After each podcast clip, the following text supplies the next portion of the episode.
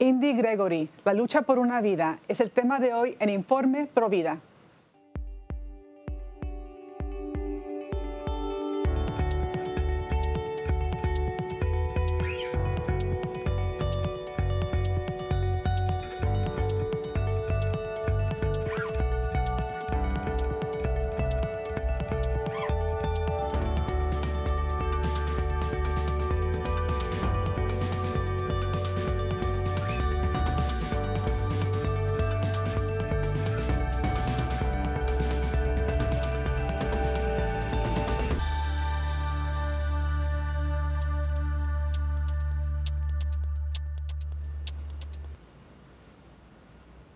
Hola amigos del LTN, les saluda Astrid Bennett de Orduño. Están en su programa Informe Pro Vida y estamos el día de hoy con mi compañera también Patricia Sandoval, que nos saluda desde los estudios de LTN en Alabama. ¿Cómo estás el día de hoy, Patti?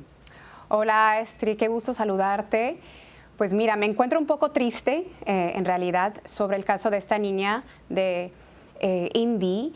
Y bueno, eh, estoy de luto junto a sus eh, padres eh, por la vida de ella, eh, por el cuidado que se le negó a esta, esta pobre bebé.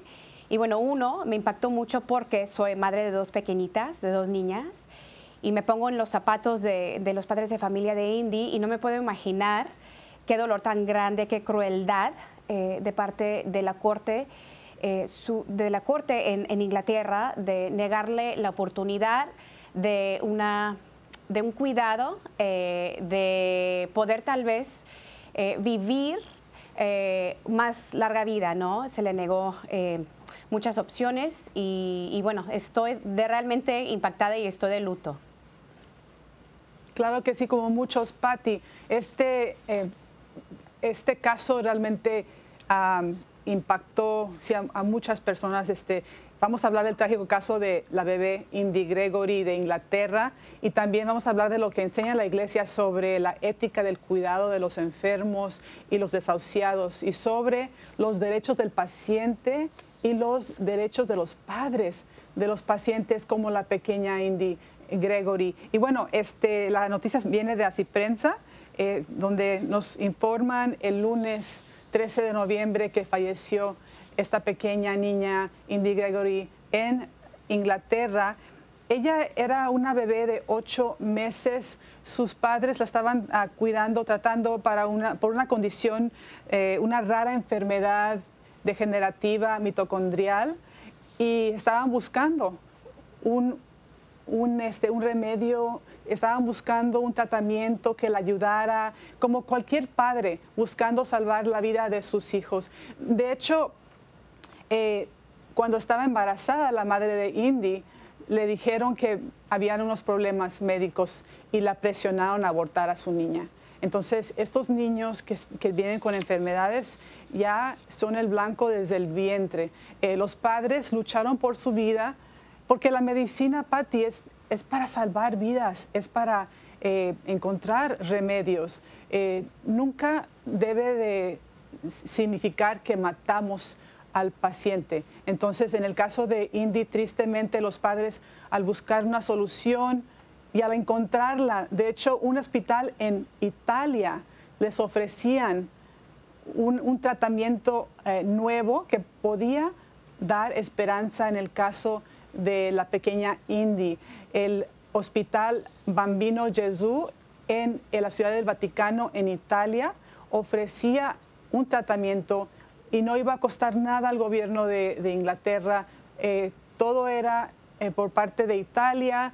Le dieron a la niña ciudadanía para que pudieran traerla al hospital donde le iban a dar ese tratamiento, pero al luchar por este derecho de trasladar a la niña, la- las cortes en el Reino Unido negaron ese derecho a los padres de Indy Gregory, eh, que realmente es, es una tragedia. Los padres deben de tener el derecho a cuidar a sus hijos, a luchar por sus vidas. Y por eso estamos hoy en día hablando de este caso para alertar a los padres que luchen por sus hijos, que entiendan el mundo en el que vivimos.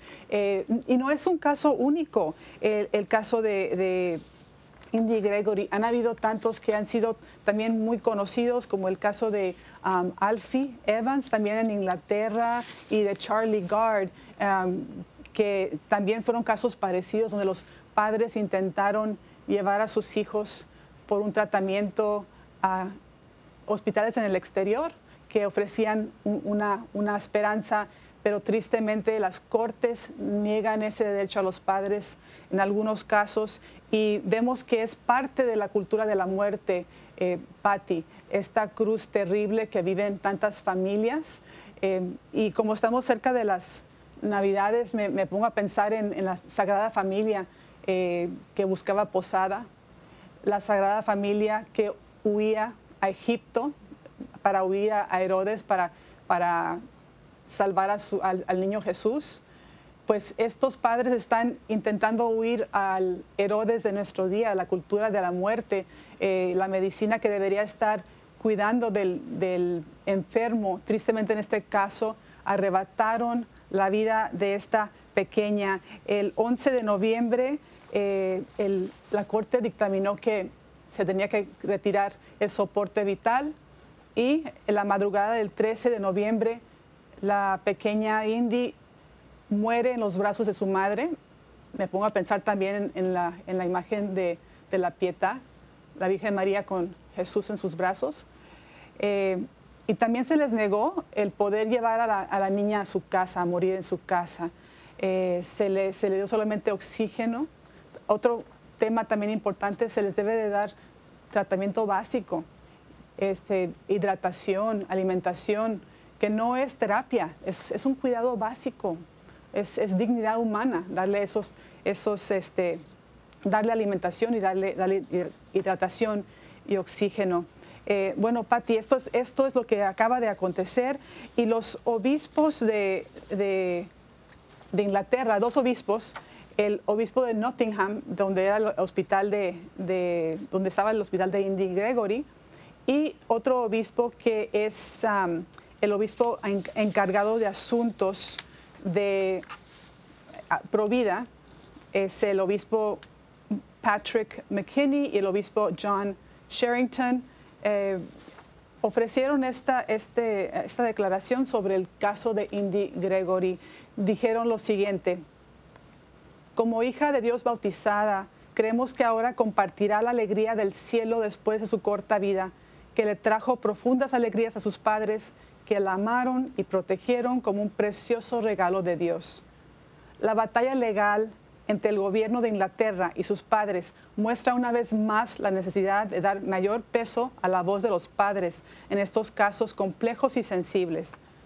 Seguiremos contribuyendo a debates más amplios sobre cuestiones de cuándo el tratamiento se vuelve desproporcionado con respecto a cualquier posible beneficio y el deber de continuar con la atención básica incluida la nutrición e hidratación asistidas para proteger el bien de cada niño. Patti, tú me dijiste que no dormiste cuando te enteraste que habían desconectado a la pequeña. Creo que muchos estábamos atentos a lo que podía pasar. Este, muy triste, muy terrible ver cómo a la niña la desconectaron y básicamente la, la lanzaron hacia una, una agonía inhumana, también para sus padres. Es que eh, siguiendo este caso, eh, uno se pone a pensar cuánta crueldad, cuánta frialdad, ¿no? De parte de las personas que tomaron esta, eh, pues esta cruda decisión de negarle hidratación, negarle comida, asfixiarla, ¿no? Quitarle aire. Y, bueno, siguiendo este caso también, Astrid, a través de las redes sociales, eh, me puse a leer muchos comentarios de las personas que no comprendían por qué se le negó, si había esperanza, si había opciones para esta niña, eh, por qué se le negó eh, trasladarla a Italia. Y la única, la única explicación para todo esto, Astrid, es que esto viene directamente del demonio, del mal. en una conferencia yo escuché el exorcista Padre Carlos Pan decir, que como el demonio odia al niño Jesús y no puede matarlo directamente, que el ataque contra los niños no nacidos y los niños eh, es un ataque indirecta de parte del demonio. Como no puede con el, mismo Jesús, pues él termina atacando los más inocentes, los niños, ¿no? Que son el reflejo puro del Señor.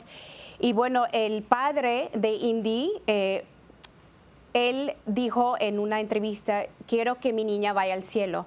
Y lo que nos deja como esperanza sobre este caso, Astrid, es que bautizaron a, la niña en septiembre, el mes de septiembre. Y en, bueno, en una nota de hace prensa, el padre de Indy dijo lo siguiente, no soy religioso y no estoy bautizado. Sin embargo, cuando estaba en el tribunal sentí como si me arrastraban al infierno. Pensé, que si el infierno existe, entonces el cielo también debe de existir. Era como si el diablo estuviera allí. Pensé que si el diablo existe, entonces Dios también existe.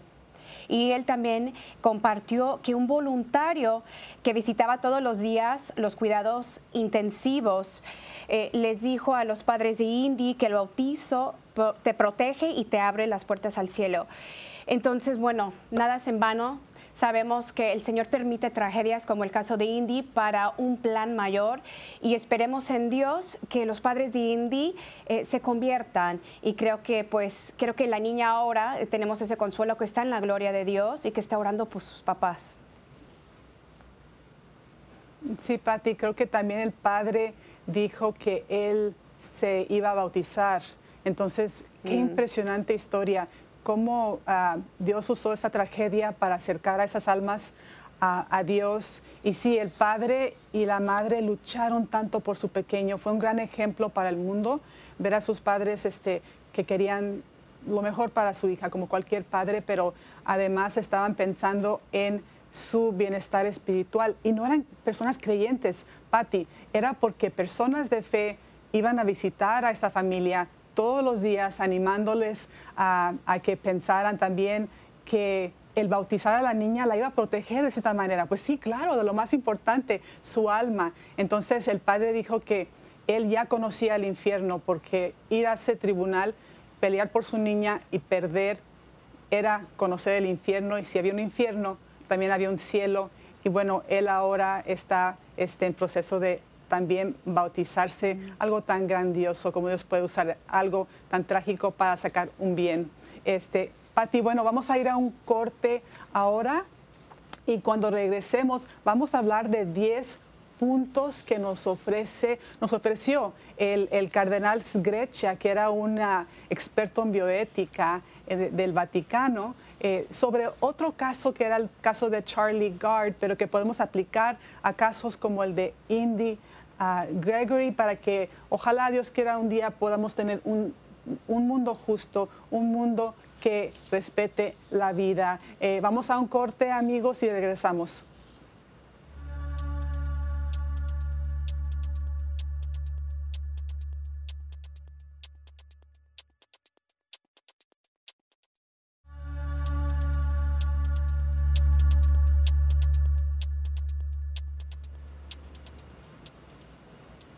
Amigos, estamos de regreso en su programa Informe Provida. Estamos hablando del caso de la pequeña Indy Gregory, una, una niña que, cuya vida fue arrebatada trágicamente en un hospital en Inglaterra. Sus padres lucharon por su vida de esta pequeña, eh, lucharon por la corte para poder ofrecerle un tratamiento para su enfermedad, pero tristemente perdieron esa batalla. La niña murió en brazos de su madre en un hospicio.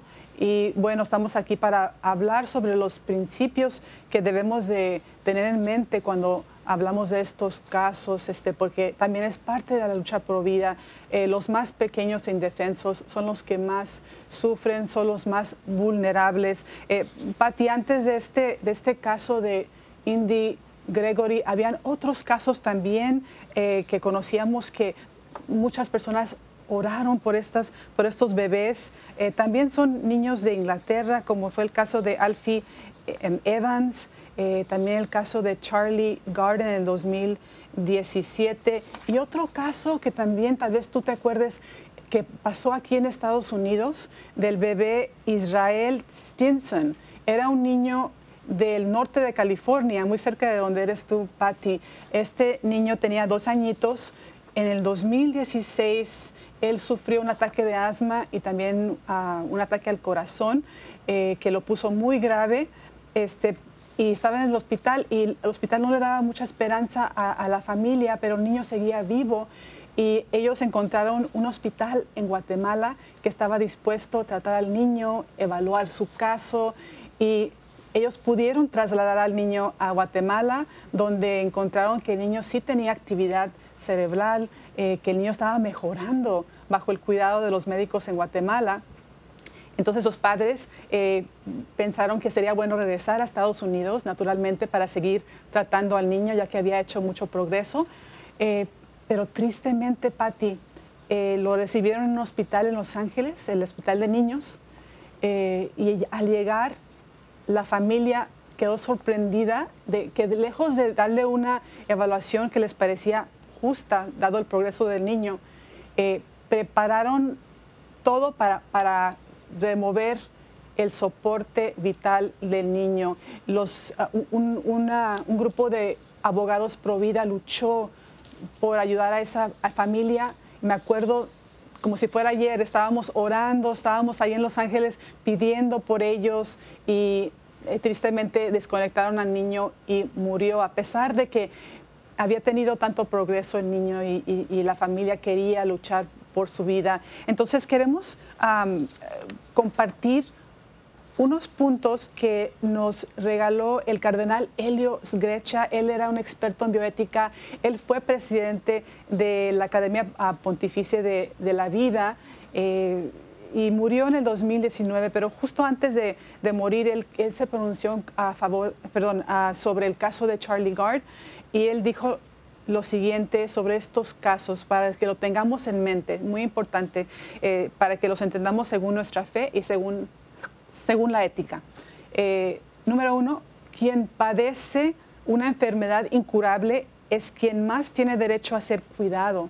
Eh, es una paradoja, pero sí, los que más están sufriendo, los más vulnerables, son los que más merecen atención y misericordia, no menos, Patti, porque tristemente pensamos que esos son los que debemos de descartar, que no vale la pena cuidarlos, pero siempre debemos de respetar la vida humana y entender que cada vida tiene dignidad y los que más sufren son los que más misericordia se merecen de, parte de nosotros. Y como nos enseña en el Catecismo 276, aquellos cuya vida se encuentran disminuida o debilitada tiene derecho a un respeto especial las personas enfermas o disminuidas deben ser atendidas para que lleven una vida tan normal como sea posible.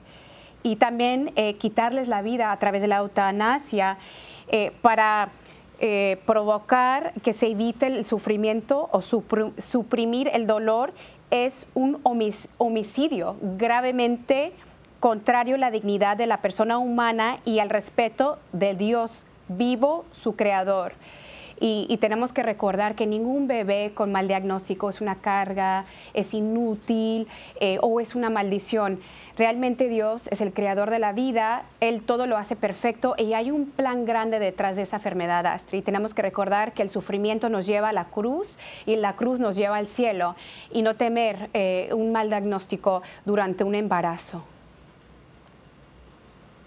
Así es, Patti, eso es lo que enseña la fe y eso es eh, lo que merece cada paciente. Eh, número dos, el, enfermo incurable nunca pierde su dignidad humana, eh, no es un ser inservible, como lo acabas de, de mencionar. número tres, la hidratación y alimentación mediante ondas no pueden considerarse terapias como no es terapia dar a un recién nacido leche con un biberón. entonces, no es algo que es como algo uh, extra, es, es, parte de un cuidado básico para todo ser humano. Eh, me, hace pensar en el caso de Terry Shivo. Terry Shivo la removieron del soporte vital, aunque ya estaban mostrando señales de, de poderse comunicar.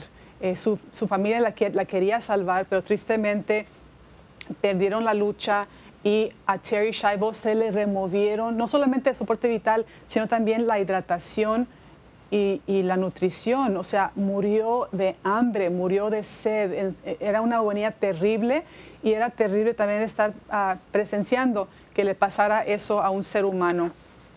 Número cuatro, el consenso informado, que el paciente entienda lo que conlleva un tratamiento y que pueda pronunciarse sobre si recibirlo o no, o en el caso de la pequeña Indy, que sus padres pudieran elegir el tratamiento para ella. Número cinco, la prohibición de practicar en estos bebés un tratamiento experimental no tiene justificación. Eh, los padres estaban buscando una esperanza y un hospital en Italia les ofrecía una esperanza con un tratamiento nuevo, pero se les negó eh, en Inglaterra y por eso no recibió ese tratamiento ah, que pudo haberle ayudado, ah, pudo haberle salvado la vida a, esa niña. Eh, número seis, el mejor interés del menor. Eh, ellos fueron víctimas de eutanasia pasiva, básicamente. Eh, la eutanasia nunca es justificada, siempre es un asesinato, aunque le llamen muerte con dignidad muerte misericordiosa. Es todo lo contrario, es, es matar a un ser humano inocente. Número siete, el fallo de la Corte Europea de Derechos Humanos, en el caso de Charlie Gard, eh, pretenden proteger la vida y los derechos humanos, pero negaron a unos padres la posibilidad real de salvar la vida de su hijo o tratarlo con la dignidad de vida. Eh, número ocho, en estos casos se fomenta una cultura del descarte en beneficio de una cultura de la beneficencia económica. Eh, vale más el dinero que las vidas en, estos casos, tal pareciera. Número nueve, la tendencia a establecer personas de clase B que, merecen menos. Y número 10, la doble moral de los que apoyan estos fallos. Ellos creen en la autonomía de un paciente practicarse la eutanasia, creen en el derecho a morir de un paciente, pero no creen que unos padres pueden elegir aplicar un tratamiento a sus hijos para poderles salvar la vida. Eh, Patti, estos casos son tan importantes. Quiero yo dar ahora una información muy importante en la, en la, parte de llamada a la acción, pero primero quiero compartir que pueden ustedes encontrar este artículo sobre el caso de Indy. Eh, Gregory en nuestras redes sociales. Tenemos una página en Facebook, Informe Provida. También estamos en Instagram. Eh, y también nos pueden escribir con dudas o sugerencias para el programa informeprovida.edrutn.com. Eh, y quiero compartir, Patti, una, una llamada a la acción sobre este caso para que no les pase lo mismo a las personas que, que nos ven, que, que, sepan qué hacer a tiempo, eh, y, pero estamos en un mundo que es tan contrario a la vida, tristemente. Tenemos que seguir luchando y votando a favor de la vida. Lo primero es en un caso de un diagnóstico adverso, eh, si su bebé está en el vientre materno, si está ya nacido, consultar a su párroco o un centro de bioética. En Estados Unidos tenemos un eh, buenísimo Centro Nacional de Bioética eh, que da consultas. O ir a un centro Provida para encontrar recursos médicos Provida. buscar una segunda opinión de un profesional que sea a favor de la vida. Eh, y tener estos recursos, Patti, a tiempo, buscar médicos pro vida a tiempo, ya tener los números, ya, ya, saber dónde están para poderlos consultar si algún miembro de su familia eh, sufre algo así. El catecismo, como lo, lo, acabas de mencionar, tiene mucho sobre estos temas, lo que es lo que nos enseña nuestra fe.